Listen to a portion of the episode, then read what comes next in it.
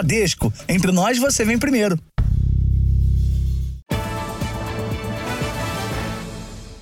Boa noite. Boa noite. Mais uma vez, um grupo de dependentes químicos entrou em confronto com a polícia no centro de São Paulo. A confusão começou depois que uma multidão atacou seis ônibus e um caminhão de lixo. Uma pessoa ficou ferida. Bombas de efeito moral foram usadas para dispersar os dependentes químicos que estavam concentrados na Rua dos Gusmões, no centro de São Paulo. O número de usuários no local já era menor em relação ao fim da tarde de ontem. A ação da Polícia Militar aconteceu após uma série de atos de vandalismo. Vídeos gravados por moradores mostram um caminhão de lixo ser atacado. Um ônibus também vira alvo dos dependentes químicos. Segundo a prefeitura, pelo menos seis ônibus foram depredados por usuários de drogas. Com a chegada da polícia, o corre-corre e os confrontos se espalham pela região. Um morador chegou a flagrar um assalto bem próximo ao local dos ataques. A Prefeitura de São Paulo não quis se pronunciar sobre os confrontos de hoje. A violência registrada na região central da cidade acontece poucos dias depois de uma suposta tentativa da Guarda Civil Metropolitana de transferir o fluxo da Cracolândia para fora do centro, na marginal Tietê.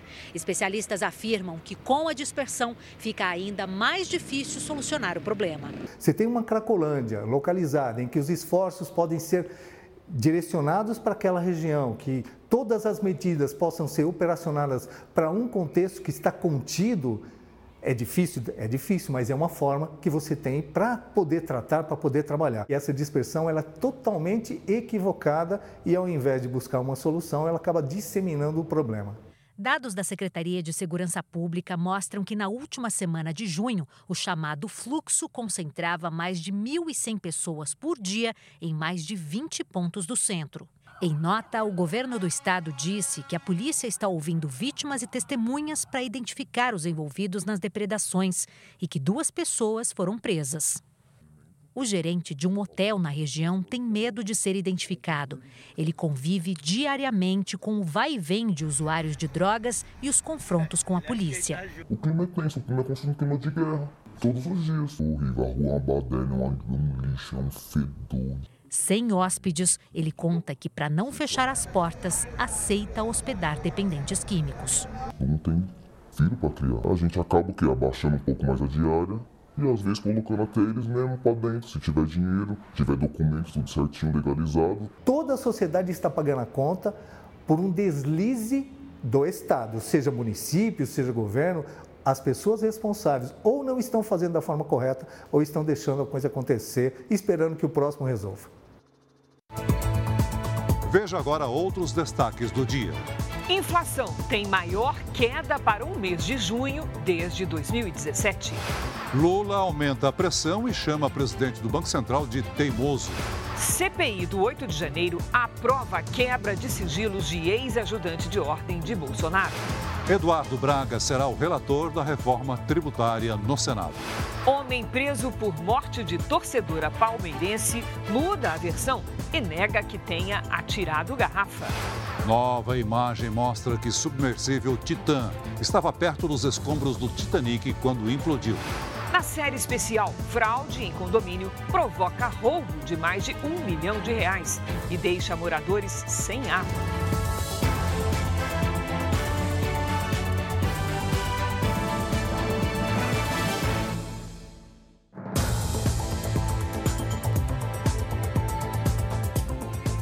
Mais de 7 bilhões de reais estão esquecidos em contas bancárias no Brasil e os valores podem ser pedidos pelos verdadeiros donos do dinheiro. De olho nisso, criminosos criaram sites parecidos com o do Banco Central e passaram a cobrar taxas indevidas para liberar uma quantia que não existe. A dona Carmen ficou entusiasmada com a possibilidade de receber um dinheiro a mais. Eu fiquei toda feliz, né? Falei, nossa, estou precisando de várias coisas, isso vai resolver todos os meus problemas. A manicure recebeu um e-mail com um suposto endereço na internet para consulta de valores esquecidos em contas bancárias. Para surpresa dela, a plataforma indicou que havia mais de R$ 6.400. mas que só poderiam ser resgatados após uma transferência via Pix. Os criminosos até justificaram. Estou fazendo a mediação e para isso a gente cobra uma taxa. Eu lá, bonitinha, né? Só com 50 reais, fui lá e paguei a taxa de R$ 49,90. A dona Carmen repassou todas as informações pessoais para os criminosos e só depois percebeu que havia sido enganada. Em uma consulta na internet, é possível encontrar diversas publicações de pessoas que passaram pela mesma situação. Neste tipo de fraude, além de perder o dinheiro, a vítima corre o risco de ter os dados pessoais usados pelos criminosos. Por isso, o Banco Central faz um alerta para os cerca de 40 milhões de contribuintes que ainda não sacaram mais de 7 bilhões de reais. O único meio de checar os valores a receber é no site oficial da instituição. O endereço na internet é bcb.gov.br. Esta especialista reforça que o governo não entra em contato com os correntistas. Ele não vai te mandar um SMS, ele não vai te mandar um e-mail. Então desconfie. Se vem alguma coisa para você preencher, você não deve preencher sem ter a certeza de onde foi, é, qual foi, de onde veio, né? Qual foi a origem desse envio. Outro ponto de atenção é o valor disponível. Mais de 60% dos saldos para sacar são de até 10 reais. Então desconfie de quantias muito altas. Hoje, Dona Carmen tem alertado amigos e vizinhos. Pede para o filho, pede para um amigo entrar num site verdadeiro, procurar, porque a gente tem uma certa idade, já é mais difícil de mexer né, na rede social. O certo é perguntar. Quatro suspeitos foram presos por vender laudos falsos para o cultivo medicinal de maconha. A investigação revelou que os atestados eram entregues para pessoas que pretendiam vender a droga.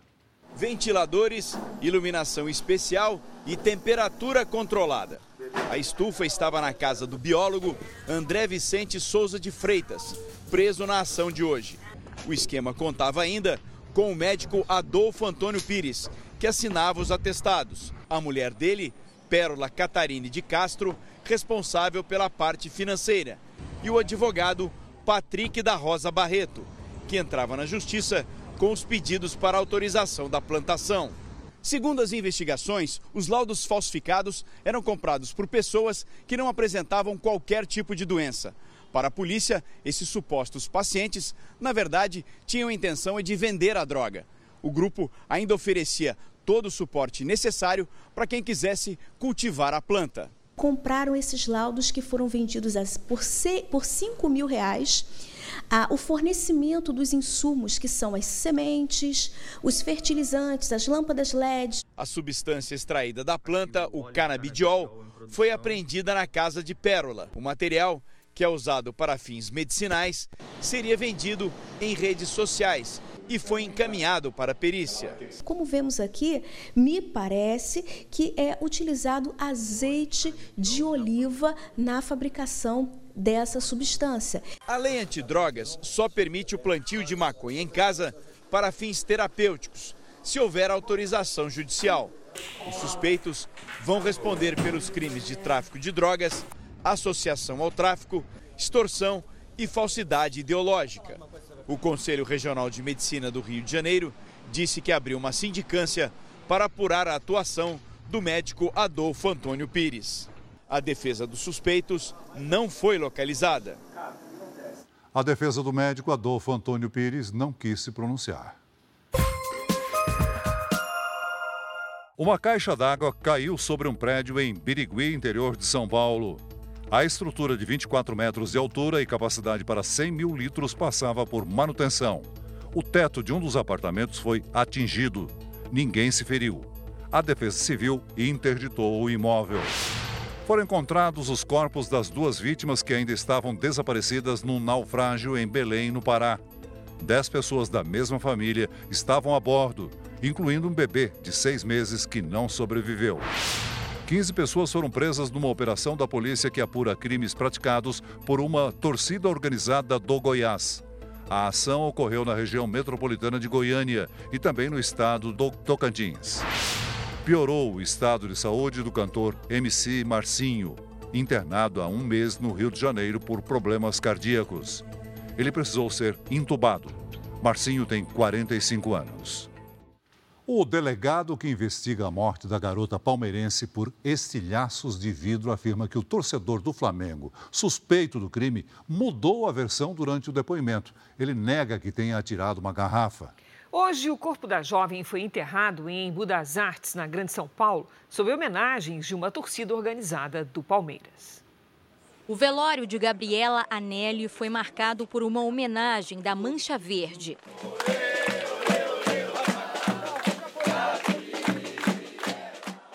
Gabriela morreu ontem no hospital depois de ser atingida por estilhaços de uma garrafa de vidro. A briga aconteceu numa rua do entorno do estádio do Palmeiras, que enfrentaria o Flamengo no sábado pelo Campeonato Brasileiro.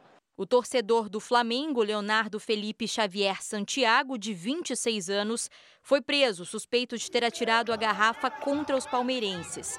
Ele vai responder por homicídio doloso qualificado por motivo fútil. Ali, informalmente, no momento da prisão, ele diz, palavras dele, eu estava na treta, eu estava na confusão.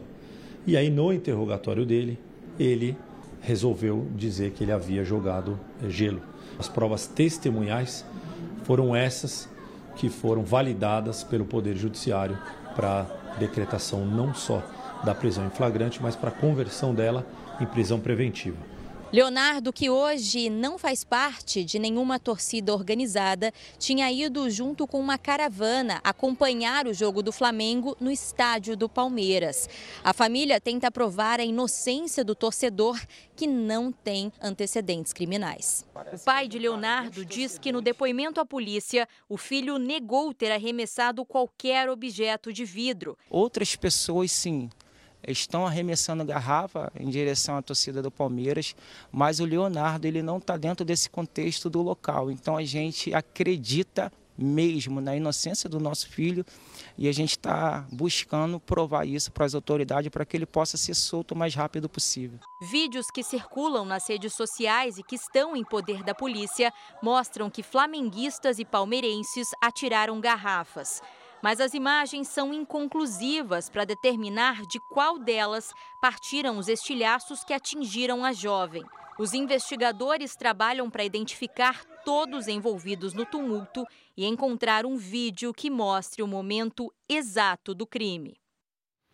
O Brasil registrou deflação em junho. O principal índice que mede o consumo das famílias fechou o mês com a menor variação desde 2017. Quando o preço cai, quem compra percebe. Óleo, que a gente compra sempre, é, farinha, açúcar, o leite principalmente, que a gente consome muito. Eu percebi que deu assim, baixou, mas muito pouco. A pesquisa do IBGE, que monitora o sobe e desce dos preços para o consumidor, indica que junho teve o menor índice para o mês em seis anos. A queda de preços foi puxada principalmente pelo grupo de alimentos e bebidas e transporte. Os alimentos para o consumo em casa, como óleo de soja, frutas, leite longa-vida e carnes, baixaram de preço. Ainda influenciou na pesquisa a queda nos preços dos automóveis novos e usados e dos combustíveis. No lado das altas, as passagens aéreas subiram quase 11% agora em junho depois de registrar queda de mais de 17% em maio. É a primeira vez em nove meses que o índice oficial de inflação fica negativo, a chamada deflação. Neste ano, o IPCA acumula alta de 2,87%. Nos últimos 12 meses, o índice atingiu 3,16%, abaixo dos 3,94% registrados nos 12 meses imediatamente anteriores. A meta de inflação do Banco Central para 2023 atualmente está em 3,25%. Para este professor de economia, se a tendência de queda da inflação se mantiver, os juros podem diminuir. Quando você começa a ter uma inflação mais baixa, significa que você pode ter uma política monetária, ou seja, você pode ter prática de juros mais baixos e permite o pessoal viver, permite a população pagar as suas contas em dia, poder ter alguma coisa na sua mesa. Né? A CPMI, Comissão Parlamentar Mista de Inquérito, do 8 de janeiro, ouviu hoje o tenente-coronel Mauro Cid, ex-ajudante de ordens do ex-presidente Jair Bolsonaro. Os parlamentares aprovaram a quebra de sigilos do militar e de outras pessoas suspeitas de tramar um golpe de Estado. O tenente-coronel Mauro Cid participou da comissão vestido de farda. O Exército informou que orientou Mauro Cid a usar o uniforme militar na audiência de hoje, por entender que ele foi convocado à comissão para tratar de temas referentes aos quatro anos de trabalho como ajudante de ordens do ex-presidente Jair Bolsonaro cabe ao Exército fazer a indicação para o cargo. Antes de responder as perguntas, ele fez um pronunciamento. Não estava na minha esfera de atribuições analisar propostas, projetos ou demandas trazidas pelos ministros de Estado, autoridades e demais apoiadores. O tenente-coronel está preso desde 3 de maio por suposta falsificação de cartões de vacinação e não respondeu às perguntas feitas pelos parlamentares. O senhor poderia, na verdade, a nos dar elementos sobre a razão das visitas, por exemplo, do Eduardo Pazuello e do Fábio Van Garden durante o seu período de prisão? Em razão do habeas corpus e do assessoramento do, da, minha, da minha defesa técnica, vou permanecer em silêncio. Mauro Cid também ficou em silêncio sobre as mensagens que recebeu no celular de integrantes das Forças Armadas que pediam para o então presidente Jair Bolsonaro dar a ordem para um golpe de Estado. Um depoente que tem contra si em andamento quase uma dezena de, de, de, inquéritos, qualquer assunto que vá perguntar relacionado a ele, ele vai se utilizar do direito constitucional que todo brasileiro tem de ficar calado e não produzir é, é, provas contra si. A deputada Silva Wayampi, do PL do Amapá, primeira indígena a entrar no Exército, prestou continência ao tenente-coronel dentro do plenário da comissão. A comissão aprovou requerimentos com as quebras de sigilos telefônico, bancário e telemático que dão acesso a mensagens e e-mails de Mauro Cid. Também foram alvos de quebras de sigilos o ex-diretor da Polícia Rodoviária Federal, Silvinei Vasques, o ex-chefe do Departamento Operacional da Polícia do Distrito Federal, Coronel Eduardo Naime, e o Coronel do Exército, Jean Lawande Júnior. Esses requerimentos que foram aprovados hoje, ao chegar aqui esses dados, nos darão muito suporte para os próximos dias e semanas aí da CPI. A CPMI do 8 de janeiro volta a se reunir somente em agosto, depois do recesso parlamentar. O presidente do Senado, Rodrigo Pacheco, definiu hoje o relator da reforma tributária. O texto vai voltar a ser discutido no Congresso em agosto, depois do recesso parlamentar. O nome do senador Eduardo Braga, do MDB do Amazonas, foi confirmado após uma reunião entre o ministro da Fazenda, Fernando Haddad, a ministra do Planejamento, Simone Tebet, e o presidente do Senado, Rodrigo Pacheco.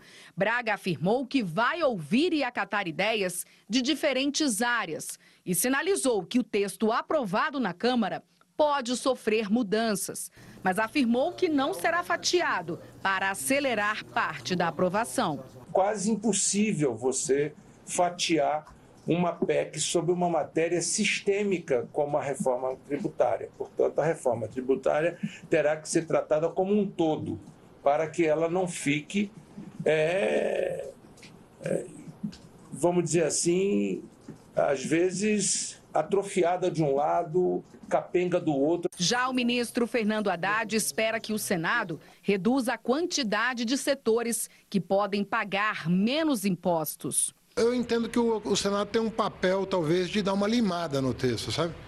Dar uma limada significa justamente isso, deixar ele mais redondo, deixar ele mais leve, com menos exceções, porque aí fica, fica um texto limpo, um, um texto cristalino, que não dá problema de judicialização no futuro. A proposta vai passar primeiro pela Comissão de Constituição e Justiça do Senado. Depois de aprovada, vai à votação no plenário da Casa. Se pelo menos 49 dos 81 senadores votarem a favor da reforma tributária, em dois turnos, o texto segue para promulgação. Se houver mudanças, volta para análise na Câmara. Obviamente que ajustes podem ser feitos dentro do diálogo democrático de amadurecimento do Senado, mas temos o senso de urgência e de, de, de importância e de relevância dessa reforma e o Senado certamente cuidará de aprová-la nos próximos meses na CCJ e no plenário do Senado. Rodrigo Pacheco afirmou que a reforma tributária deve tramitar por cerca de dois meses no Senado. A expectativa do relator é votar o texto no início de outubro. A oposição pediu que os ministérios da Fazenda e do Planejamento detalhem melhor a proposta para evitar aumento de impostos. Apesar de todo o clima político, com seis meses do novo governo, o Senado começa a tomar uma certa tranquilidade para resolver de verdade os grandes temas, como a reforma tributária, como nós estamos discutindo agora, é, arcabouço fiscal e partir para o segundo semestre mais produtivo. Durante a live semanal, o presidente Lula falou da votação no Senado. Eu estou feliz porque foi uma semana muito importante para o Brasil. Uhum. Não foi importante para o governo, foi importante para o Brasil. E eu espero que o Senado repita a votação da Câmara. E eu espero que a gente chegar no fim do ano com a política tributária nova, para a gente nunca mais ficar falando de política tributária nesse país. Duas pessoas ficaram feridas após um avião sofrer um acidente ao tentar pousar no aeroporto de Mogadíscio, na Somália. A aeronave Embraer saiu da pista e bateu contra o muro. 34 pessoas estavam a bordo. 25 milhões de pessoas estão sob alerta para enchentes no nordeste dos Estados Unidos. O volume de chuva que caiu em dois dias é equivalente ao esperado para dois meses o prejuízo provocado passa dos 15 bilhões de reais. Na Islândia, visitantes se arriscam para ver a erupção de um vulcão. Autoridades alertam que as altas temperaturas geram risco para os curiosos. Dois esqueletos de dinossauro vão ser leiloados em Nova York no fim do mês. Um deles, avaliado em quase 4 milhões de reais, teria inspirado a lenda do monstro do Lago Ness, no Reino Unido. Os Estados Unidos lançaram uma campanha para reduzir o consumo de um tipo de droga, os opioides. O objetivo principal é combater uma mistura que tem aumentado o número de mortes. O alvo do governo é a xilazina, um tranquilizante de uso veterinário que tem se disseminado entre usuários de drogas. A combinação dessa substância com o opioide fentanil provoca efeitos devastadores. Nos hospitais, é cada vez mais comum o atendimento de pacientes com feridas na pele e muita dificuldade de respirar. O número de mortes provocadas por essa mistura alcançou patamares alarmantes, segundo dados do Centro Nacional de Controle e Prevenção de Doenças. Em 2019, a xilazina aparecia em quase 3% das overdoses fatais.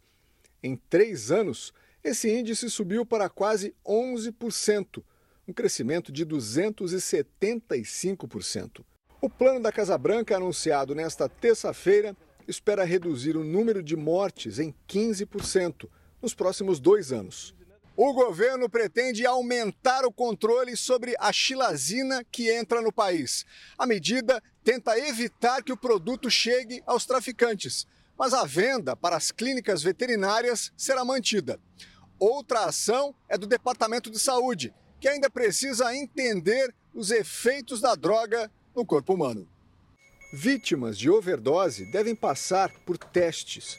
Os médicos vão levantar informações sobre o grau de dependência provocada pela substância, além dos sintomas apresentados e dos possíveis tratamentos. As autoridades ainda pretendem incluir o produto na lei de substâncias controladas para dificultar a compra que muitas vezes é feita pela internet. Aqui no Brasil, a terça-feira foi de temporais no sul e ar muito seco no sudeste e no centro-oeste. Já está conosco a Lidiane Sayuri. Oi, Lid, boa noite. Será que essa chuva se espalha pelo país? Vai chegando aqui para nós? Olha, se espalha, mas ela não deve atingir tantos estados assim. Cris, boa noite para você. Celso, muito boa noite. Boa noite a todos. Agora há pouco, a Defesa Civil de Santa Catarina confirmou a ocorrência de uma microexplosão no oeste do estado. O fenômeno acontece quando a nuvem não suporta a quantidade de água em seu interior. A chuva literalmente despenca e provoca correntes de ar. Nas imagens de satélite, vemos agora imagens das nuvens mais carregadas concentradas no sul do país. Amanhã, uma circulação de ventos se desloca do Paraguai para o Rio Grande do Sul e aumenta ainda mais as nuvens de tempestades. Alerta para os três estados da região sul. Ventos de até 115 km por hora, alagamentos, granizo e mar agitado, com ondas de até 4,5 metros. De São Paulo até o Ceará e do Tocantins até o Acre, quarta ensolarada, quente com baixa umidade do ar. Em Porto Alegre, tarde fria, com no máximo 18 graus. No Rio de Janeiro, em Campo Grande, faz 31. Em Salvador, 29. Em Teresina, 36. E até 35 em Porto Velho. Em Maceió e no Recife, a chuva perde força, mas ainda há previsão de pancadas durante a semana. Em Cuiabá e em São Paulo, quarta de tempo firme e quente, com máximas de 37 e de 28 graus. Agora, na quinta, com a passagem do ciclone pelo oceano, oceano, o tempo muda. Tem risco de temporais em Mato Grosso do Sul e em São Paulo. Em Campo Grande, a temperatura cai para 24. No norte de São Paulo, antes da chuva, pode ocorrer tempestade de poeira. No litoral paulista, ressaca e ventania. Vamos ao tempo delivery. O Adriano é de Ponta de Pedras, lá no Pará. Vamos lá. Oi, Adriano. Olha, a previsão é de muito calor e pancadas de chuva isoladas no fim da tarde. Entre quarta e sexta, máximas entre 31 e 32 graus. Atendemos a Selma de Montevidil, Goiás. Opa, Selma, seguinte, por aí os ventos aumentam a partir de quinta, mas não há previsão de chuva, tá? Na sexta, aí sim o calor diminui. Mande também seu pedido pelas redes sociais com a hashtag você no JR. Cris, Celso. Obrigada, Lid. Até amanhã, Lid. Veja a seguir. Turista cai de mirante em Florianópolis quando tentava tirar uma selfie. Brasileiro de 14 anos morre atropelado nos Estados Unidos enquanto andava de bicicleta. O motorista fugiu sem prestar socorro, mas foi preso pouco tempo depois. Polícia ainda procura pelos envolvidos no furto de material radioativo de uma mineradora de Minas Gerais, que foi encontrada em um ferro velho em São Paulo. Na série especial, síndico desaparece com o dinheiro dos moradores e deixa 320 famílias sem água em Minas Gerais.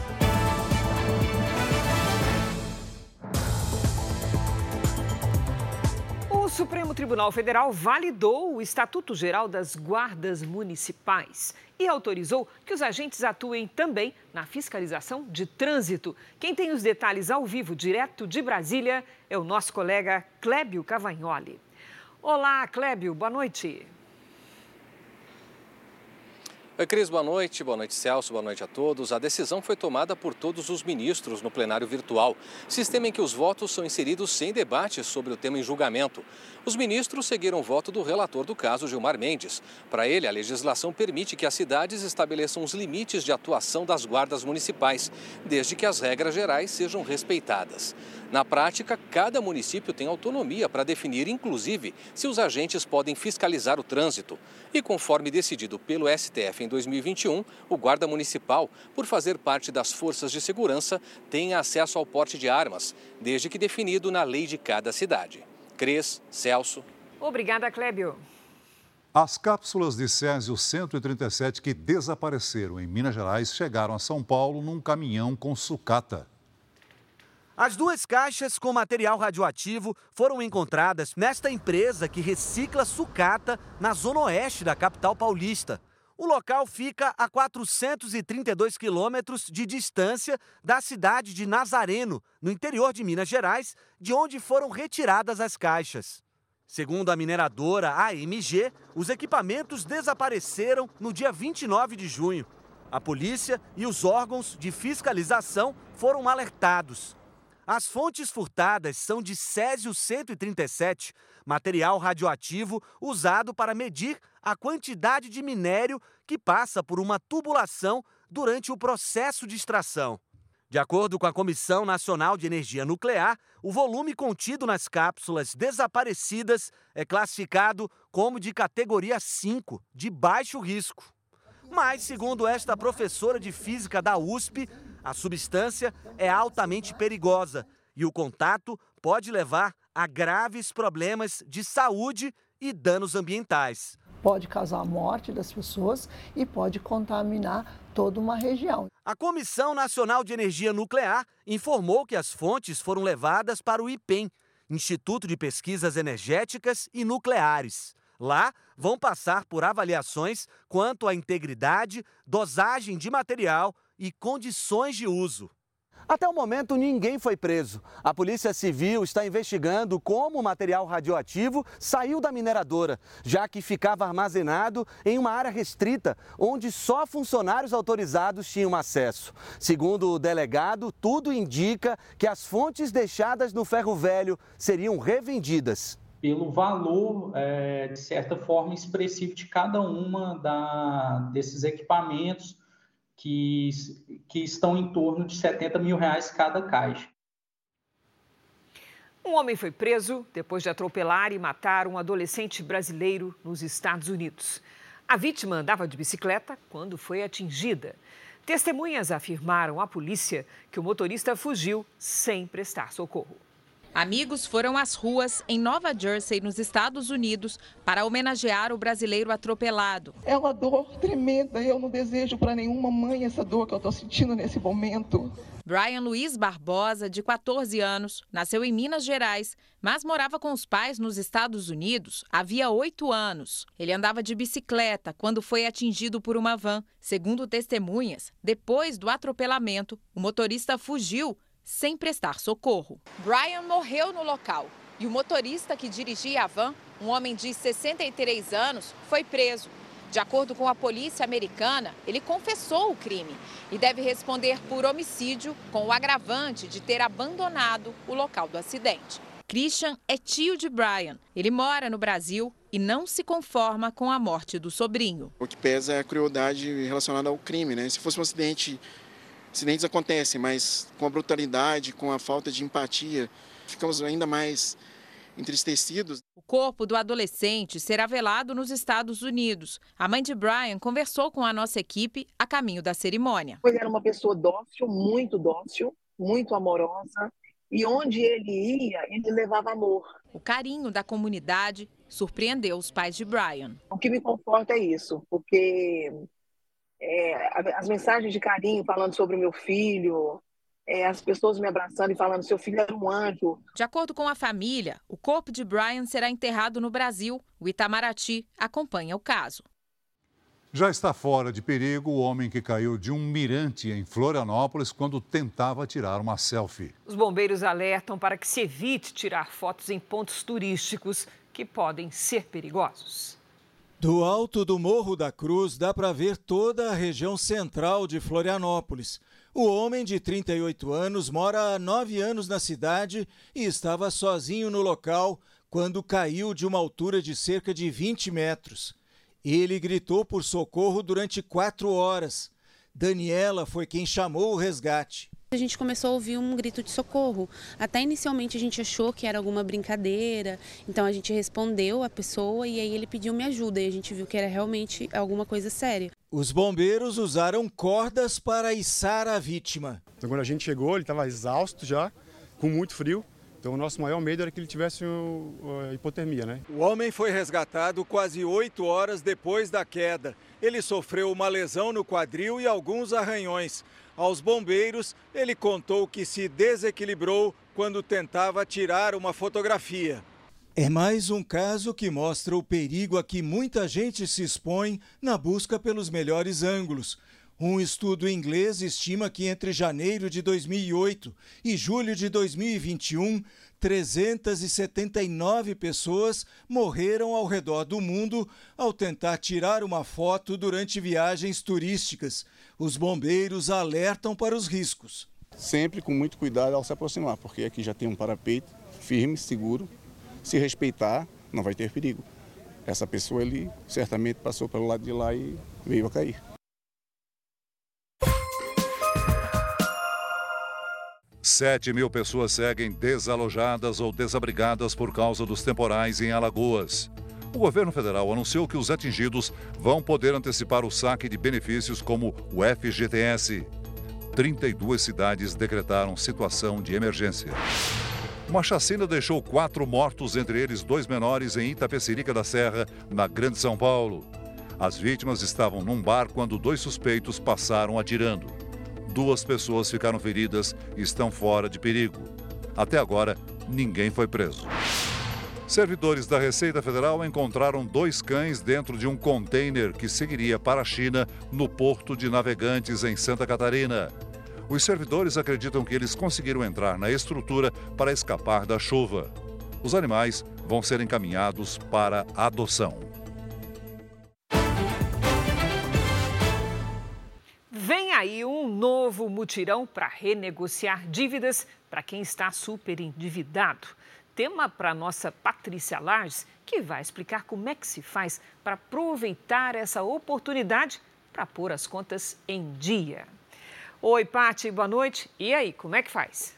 Tem que dar um jeito, né, Cris? Boa noite para você, Celso. Boa noite para você de casa. Vamos entender quem são os superendividados e o que muda em relação aos mutirões anteriores.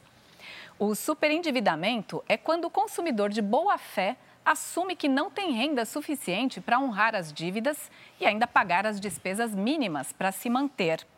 Para que o superendividado não tenha toda a renda bloqueada pelos credores, foi estipulado um valor mínimo existencial. Esse valor era de 303 reais, mas agora passa a ser de 600 reais. Essa quantia fica protegida para que o devedor possa pagar as despesas básicas. A Secretaria Nacional do Consumidor anunciou que o mutirão começa a partir da segunda quinzena deste mês. Ô, Paty, quais são as dívidas que podem ser renegociadas nesse formato aí do mutirão? Vamos ver, Cris. Olha, as negociações valem para as chamadas dívidas de consumo. De acordo com o Código de Defesa do Consumidor, as dívidas de consumo são todo tipo de compra a prazo, incluindo os empréstimos. Para renegociar as dívidas, é preciso procurar o PROCON ou a Justiça, como, por exemplo, o Tribunal de Pequenas Causas, dependendo do valor das dívidas. Os credores serão chamados uma audiência, o comparecimento é obrigatório e o devedor terá de apresentar um plano de pagamento. É importante o devedor fazer as contas antes para garantir que as parcelas serão pagas e, finalmente, se livrar das dívidas. Cris, Celso. E de preferência não cair em nenhum golpe Nunca que utilize mais. imagens e sites falsos. Exatamente, é mesmo, Cris. O mutirão está garantido. Vale o reforço. É isso aí. Obrigada, querida. Uma nova imagem mostra que o submersível Titan estava perto dos escombros do Titanic quando implodiu no mês passado. O mapa do fundo do mar foi entregue à Justiça Americana e aponta onde as equipes de resgate encontraram os destroços do Titã. Na fotografia, é possível ver o Titanic no canto inferior esquerdo. Já os destroços do submersível estão no canto superior direito. A distância entre eles é de apenas 500 metros. O documento é um mosaico de imagens de sonar descritas por especialistas da empresa RMS Titanic, que detém os direitos da embarcação que naufragou há mais de 100 anos. O documento será anexado à investigação do caso. O submersível implodiu no mês passado com cinco pessoas a bordo. Uma baleia da espécie jubarte encalha pela terceira vez na Bahia. CPI do MST aprova a convocação de ex-ministro do GSI, Gonçalves Dias. Na série especial, um calote que resultou em até falta de água. A história do condomínio da região metropolitana de Belo Horizonte, que teve um rombo de mais de um milhão de reais.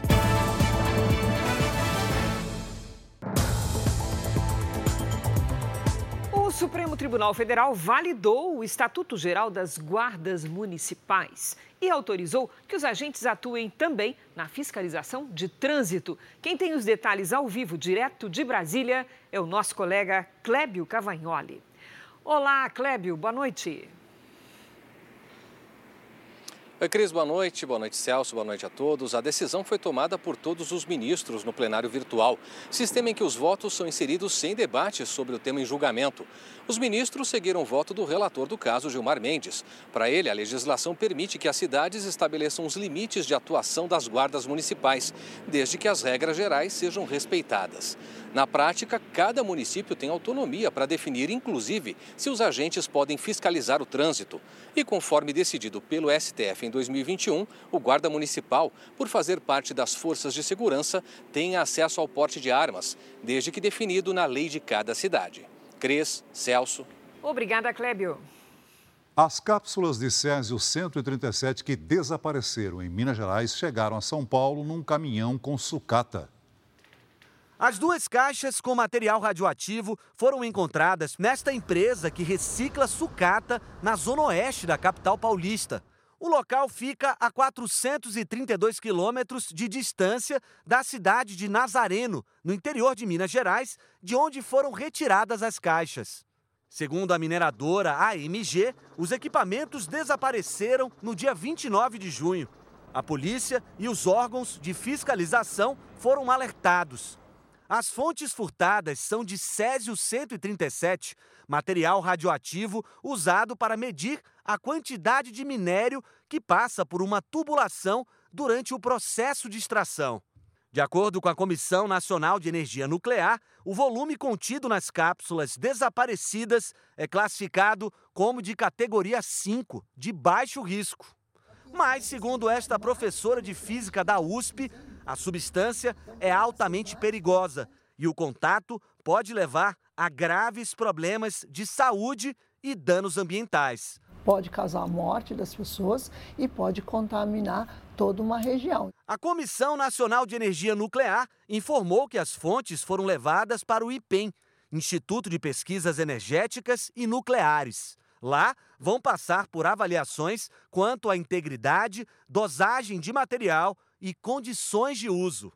Até o momento, ninguém foi preso. A Polícia Civil está investigando como o material radioativo saiu da mineradora, já que ficava armazenado em uma área restrita, onde só funcionários autorizados tinham acesso. Segundo o delegado, tudo indica que as fontes deixadas no ferro velho seriam revendidas pelo valor, é, de certa forma, expressivo de cada uma da, desses equipamentos que, que estão em torno de 70 mil reais cada caixa.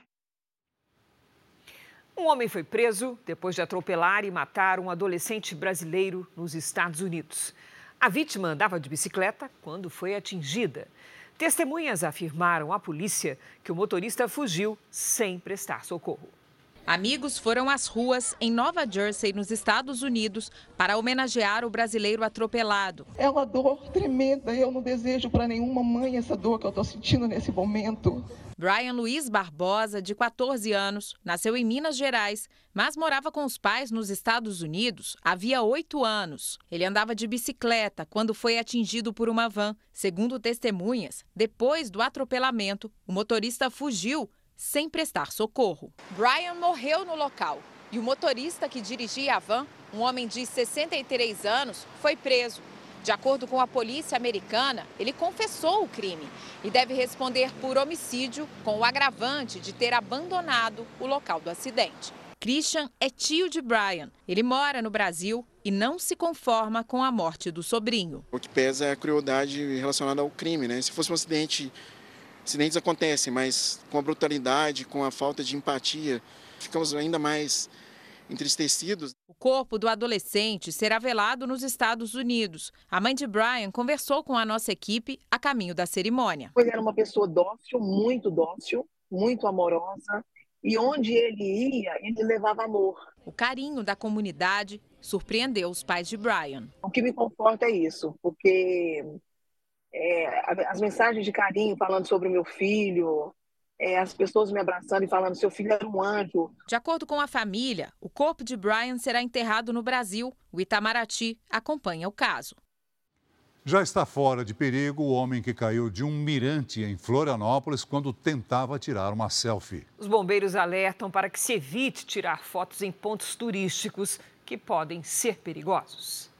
Do alto do Morro da Cruz dá para ver toda a região central de Florianópolis. O homem de 38 anos mora há nove anos na cidade e estava sozinho no local quando caiu de uma altura de cerca de 20 metros. Ele gritou por socorro durante quatro horas. Daniela foi quem chamou o resgate. A gente começou a ouvir um grito de socorro. Até inicialmente a gente achou que era alguma brincadeira, então a gente respondeu a pessoa e aí ele pediu minha ajuda e a gente viu que era realmente alguma coisa séria. Os bombeiros usaram cordas para içar a vítima. Então, quando a gente chegou, ele estava exausto já, com muito frio. Então, o nosso maior medo era que ele tivesse hipotermia, né? O homem foi resgatado quase oito horas depois da queda. Ele sofreu uma lesão no quadril e alguns arranhões. Aos bombeiros, ele contou que se desequilibrou quando tentava tirar uma fotografia. É mais um caso que mostra o perigo a que muita gente se expõe na busca pelos melhores ângulos. Um estudo inglês estima que entre janeiro de 2008 e julho de 2021, 379 pessoas morreram ao redor do mundo ao tentar tirar uma foto durante viagens turísticas. Os bombeiros alertam para os riscos. Sempre com muito cuidado ao se aproximar, porque aqui já tem um parapeito firme, seguro. Se respeitar, não vai ter perigo. Essa pessoa ali certamente passou pelo lado de lá e veio a cair. Sete mil pessoas seguem desalojadas ou desabrigadas por causa dos temporais em Alagoas. O governo federal anunciou que os atingidos vão poder antecipar o saque de benefícios como o FGTS. 32 cidades decretaram situação de emergência. Uma chacina deixou quatro mortos, entre eles dois menores, em Itapecerica da Serra, na Grande São Paulo. As vítimas estavam num bar quando dois suspeitos passaram atirando. Duas pessoas ficaram feridas e estão fora de perigo. Até agora, ninguém foi preso. Servidores da Receita Federal encontraram dois cães dentro de um container que seguiria para a China no porto de Navegantes, em Santa Catarina. Os servidores acreditam que eles conseguiram entrar na estrutura para escapar da chuva. Os animais vão ser encaminhados para adoção. Vem aí um novo mutirão para renegociar dívidas para quem está super endividado tema para a nossa Patrícia Lages, que vai explicar como é que se faz para aproveitar essa oportunidade para pôr as contas em dia. Oi, Pati, boa noite. E aí, como é que faz? Tem que dar um jeito, né, Cris? Boa noite para você, Celso. Boa noite para você de casa. Vamos entender quem são os superendividados e o que muda em relação aos mutirões anteriores. O superendividamento é quando o consumidor de boa fé assume que não tem renda suficiente para honrar as dívidas e ainda pagar as despesas mínimas para se manter.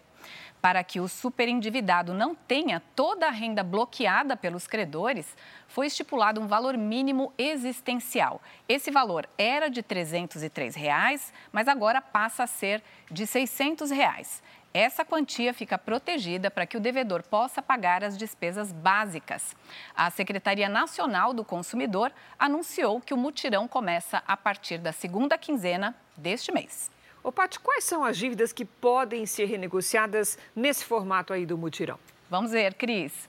Olha, as negociações valem para as chamadas dívidas de consumo.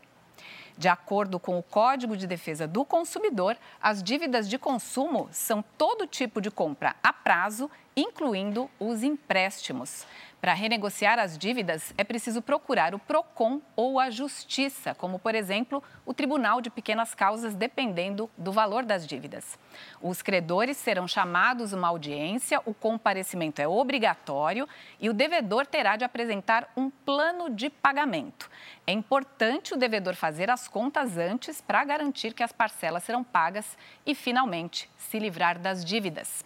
Cris, Celso. E de preferência não cair em nenhum golpe Nunca que utilize mais. imagens e sites falsos. Exatamente, é mesmo, Cris. O mutirão está garantido. Vale o reforço. É isso aí. Obrigada, querida. Uma nova imagem mostra que o submersível Titan estava perto dos escombros do Titanic quando implodiu no mês passado. O mapa do fundo do mar foi entregue à justiça americana e aponta onde as equipes de resgate encontraram os destroços do Titan. Na fotografia, é possível ver o Titanic no canto inferior esquerdo. Já os destroços do submersível estão no canto superior direito. A distância entre eles é de apenas 500 metros. O documento é um mosaico de imagens de sonar descritas por especialistas da empresa RMS Titanic, que detém os direitos da embarcação que naufragou há mais de 100 anos. O documento será anexado à investigação do caso. O submersível implodiu no mês passado com cinco pessoas a bordo. Uma baleia da espécie jubarte encalha pela terceira vez na Bahia. CPI do MST aprova a convocação de ex-ministro do GSI, Gonçalves Dias. Na série especial, um calote que resultou em até falta de água. A história do condomínio da região metropolitana de Belo Horizonte, que teve um rombo de mais de um milhão de reais.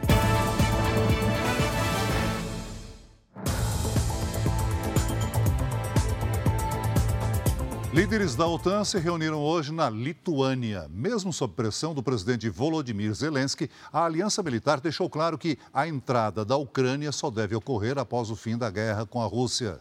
Embora não faça parte da organização, a Ucrânia participou do encontro como convidada. O secretário-geral da OTAN, Jens Stoltenberg, afirmou que o país só receberá o convite para entrar na organização quando todos os países membros concordarem. Aqui no Brasil, o presidente Lula negocia cargos com partidos do chamado Centrão, depois que o governo conseguiu aprovar pautas importantes no Congresso. Hoje, ele se reuniu com a ministra do Esporte, Ana Moser, que pode deixar o ministério.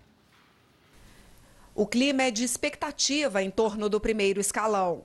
A ideia é conter o apetite, principalmente do Progressistas, partido do presidente da Câmara. As votações recentes, apesar de terminarem com um placar confortável para o governo, não retratam o tamanho da base aliada do presidente Lula.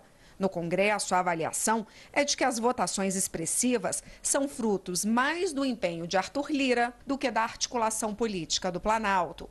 Agora, a fatura teria chegado e Lula estuda abrir espaço na esplanada para acomodar novos indicados. Um partido que ganha as eleições, ele precisa construir uma maioria pelo governar o Brasil. O que é uma maioria para governar? É para você ter tranquilidade de votar as coisas que o governo considera que são importantes para o país, uhum. para a sociedade brasileira. Você tem que ter uma maioria, porque senão você se mata. Você pega a esquerda toda, você chama, dá cento e poucos deputados.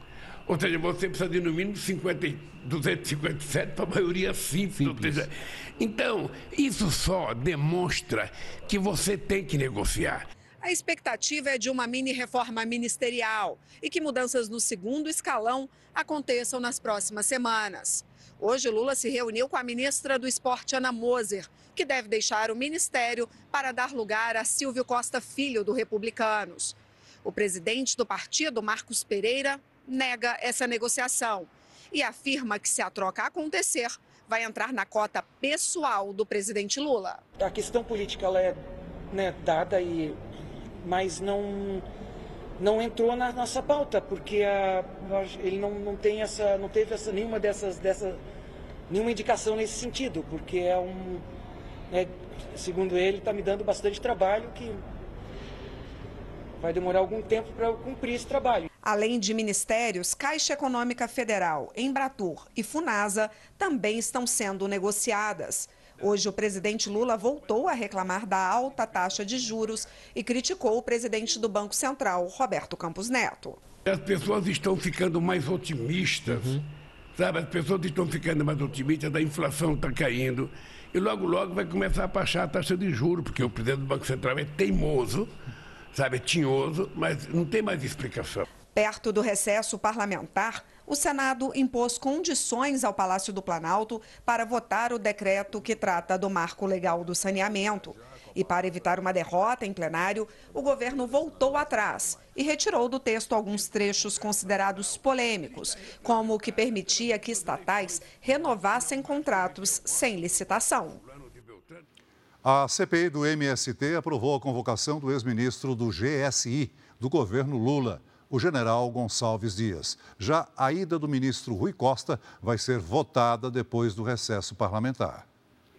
A convocação do ministro da Casa Civil, Rui Costa, para comparecer à comissão fez o clima esquentar.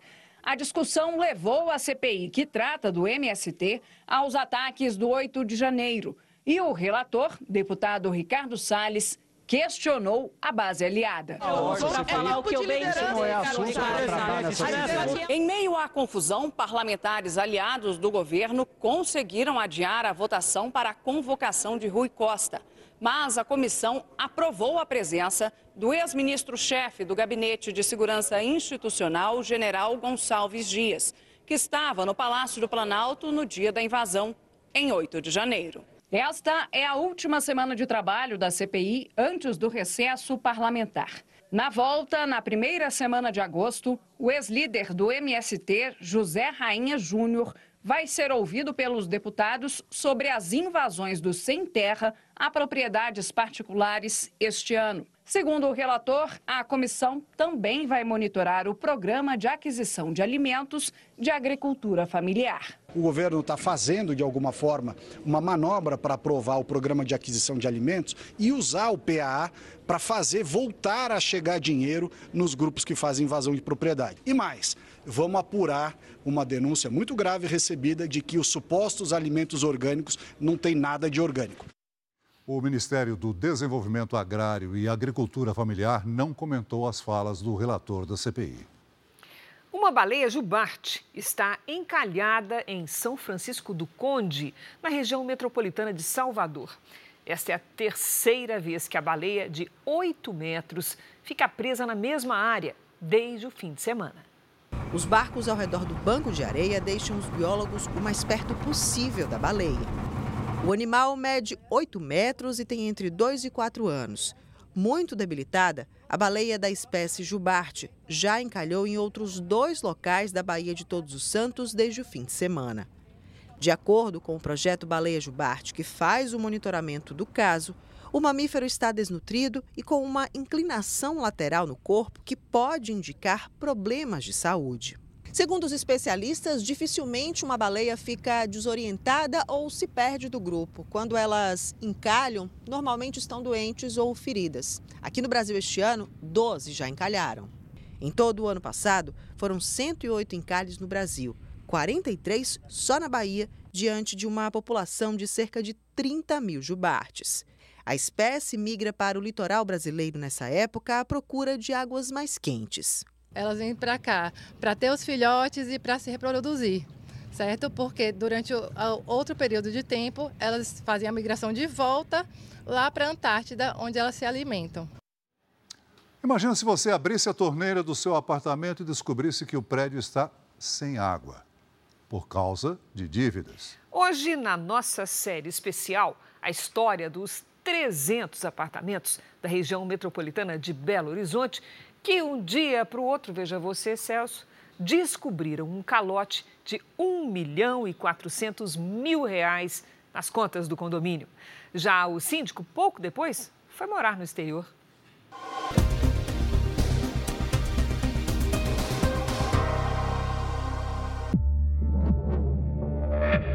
Um condomínio tranquilo que parecia fazer jus ao nome Vida Nova até que um dia, 320 famílias acordaram e abriram a torneira.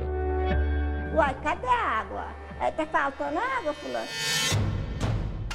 Os moradores imediatamente suspeitaram do síndico e dos conselheiros. Desconfiaram que o dinheiro, que deveria sanar as contas dos prédios, tinha sido desviado. Fazia festa com o nosso dinheiro, sim. Fazia sim. Era só churrascão, meu filho. Alguns idosos, como Dona Isabel, já tinham problemas de saúde. Repara minha canseira, não. Que eu tive embolia. Com... Que se agravaram ainda mais naquela época. Tomava banho caneco, juntava a água, assim, por exemplo, assim, da roupa para me passar pano. Olha, não vou mentir para vocês, não. Foi uma luta. Caminhões-pipa tiveram de ser contratados para abastecer os edifícios. Outro gasto. O condomínio tem 14 blocos e a medição do consumo de água não é individual por apartamento, mas sim coletiva. Em cada conjunto tem um hidrante que calcula o gasto dos moradores. A conta de água vem no boleto junto com outras despesas como IPTU e taxa de esgoto. O que é arrecadado cai na conta do residencial. Mas de uma hora para outra, o síndico deixou uma carta de renúncia, foi embora e levou o dinheiro junto. Só assim que soubemos que ele não seria mais o síndico. Dizendo o quê? Que não, que, que estava abrindo mão do cargo por estar indo embora do Brasil. De acordo com o novo síndico, apenas duas pessoas tinham acesso à conta: o responsável pela administração e o ex-síndico. Não tinha água nem para matar a sede. Foram dez dias de escassez. Só depois que os moradores ganharam uma liminar na justiça é que o fornecimento foi restabelecido, apesar da dívida. Naquele momento, eles queriam mandar o problema bem longe daqui. Mas dias depois descobriram que o prejuízo era ainda maior. Despesas importantes para manter a qualidade de vida aqui do condomínio também não tinham sido pagas. Um rombo no cofre que as pessoas que vivem aqui tiveram que assumir.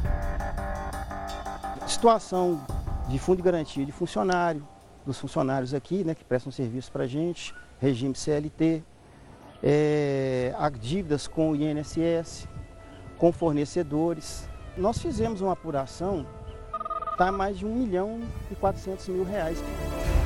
Só do valor que seria para pagar a água, sumiram 670 mil reais. Nós estamos aguardando um, parecer né, investigativo por parte é, da Polícia Civil, através dos elementos de investigação.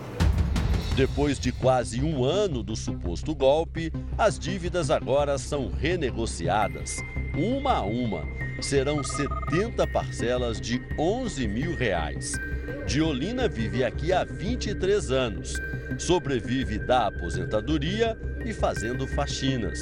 Ela está revoltada porque vai ter que pagar com muito esforço a mesma conta duas vezes. Tem cabimento uma pessoa de 70 anos ter que pagar duas vezes a mesma coisa, que não é barato. Eu vi a hora de eu infartar de tanto ódio que eu fiquei.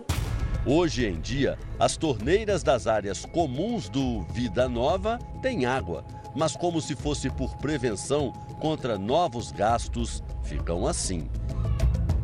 Este especialista, com 21 anos de experiência, dá dica para os moradores não serem enganados. Bem, é, muitas vezes o, os moradores acompanham um processo já desconfiados e aí começam a questionar muito esse síndico.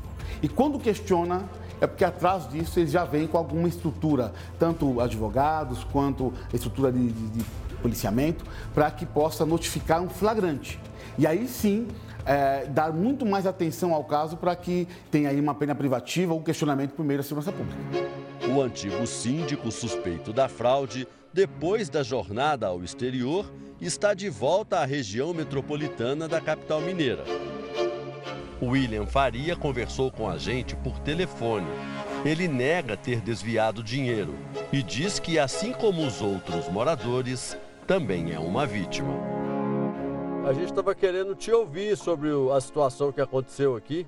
Eu fui enganado por um funcionário, entendeu? Então, assim, é, eu estou com um advogado para tratar essa situação comigo. O menino deixou de pagar a conta, que eu fiz muita coisa lá, muita benfeitoria lá.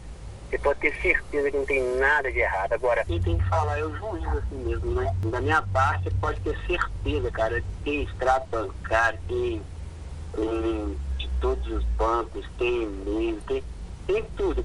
A Polícia Civil investiga o caso. Os moradores esperam que o culpado seja punido e que o condomínio possa voltar a merecer o nome marcado na entrada. Para onde que foi o dinheiro? Agora nós estamos pagando tudo de novo, né? Para poder não ficar sem a água, porque não pode.